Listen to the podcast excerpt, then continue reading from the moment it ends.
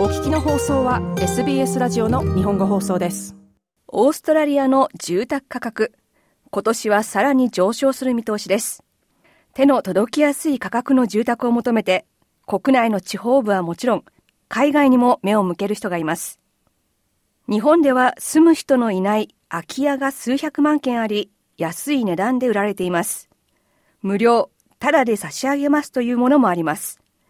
日本で空き家を購入するという決断をしたオーストラリア人もいます。オーストラリア人のジャイア・サースフィールドさんの妻は日本人です。新しい家族の定住先として日本に住むのかオーストラリアに住むのかその選択を迫られました。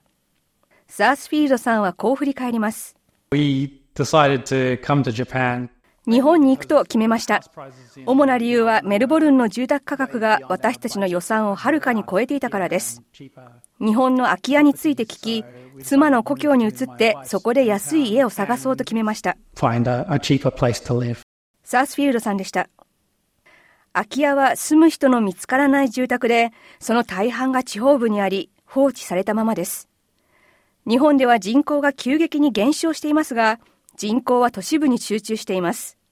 都市の環境を好む人が多く、人口1億2500万人のうち90%が街の生活を選んでいます。一般的に日本人は空き家を買ってその建物に住むことに興味はありません。大抵の場合、買った後にはその空き家を壊して別の新しい家を建てます。サースフィールドさんでした。47歳のサースフィールドさんは茨城県で空き家を見つけました。茨城県は東京から北東に1時間ほど車で行ったところにあります。この空き家の値段は3万オーストラリアドルでした。オーストラリア統計局が発表した今年3月四半期のオーストラリアの平均住宅価格はおよそ90万オーストラリアドルです。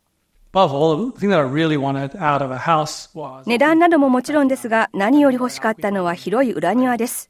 私が育った家も広い裏庭がありました。同じ環境を子供に与えたいと思いました。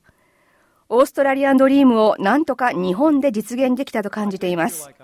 そしてオーストラリアンドリームをオーストラリアで実現することは難しくなってきています。サースフィールドさんでした。日本の地方部で空き家が急速に増えていることに対しては、日本政府も対策を講じています。地方に移住する家族に対し、子供1人当たりおよそ1万オーストラリアドルを支給します。空き家コンサルタントの和田隆光さんはこう語ります。人口が減ってます。人の数が減っているのに、未だに多くの新しい住居の建設が続いています。これによって空き家はさらに増えていきますが、誰もそれを止めることはできません。和田さんでした。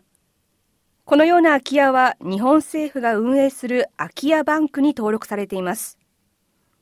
その中で日本ではなく海外の買い手を対象に情報を提供するサービスも出てきました。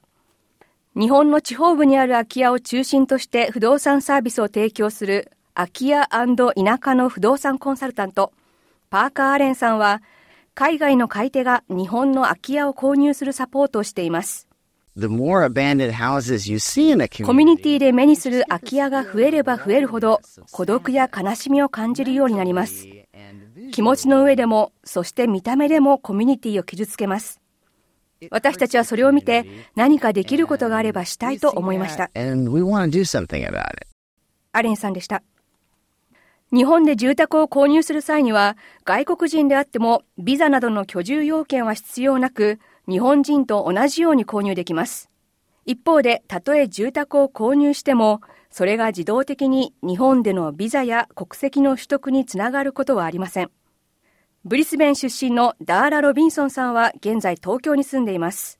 I don't think I could ever own a house. オーストラリアで自分が住宅を保有できるとは思いません。私の友人はワンベッドルームのアパートに60万ドル、70万ドルを払っています。一戸建ては無理です。私は子供を育てるための家が欲しいと思っています。ここの住宅価格にとても驚いています。ロビンソンさんでした。手の届く価格で大きな変化を手にしたいと検討する外国人バイヤーの候補者は増えています。ロビンソンさんもそのうちの一人です。SBS Dateline のジェニファー・シェイラーのストーリーを SBS 日本語放送の平林純子がお伝えしました。このストーリーを扱った SBS Dateline のフルエピソード、シーズン2023エピソード24、 Japan's Cheap Homes は SBS の On Demand から視聴できます。SBS 日本語放送の Facebook ページで会話に加わってください。「l i」「いいね」を押してご意見ご感想をお寄せください。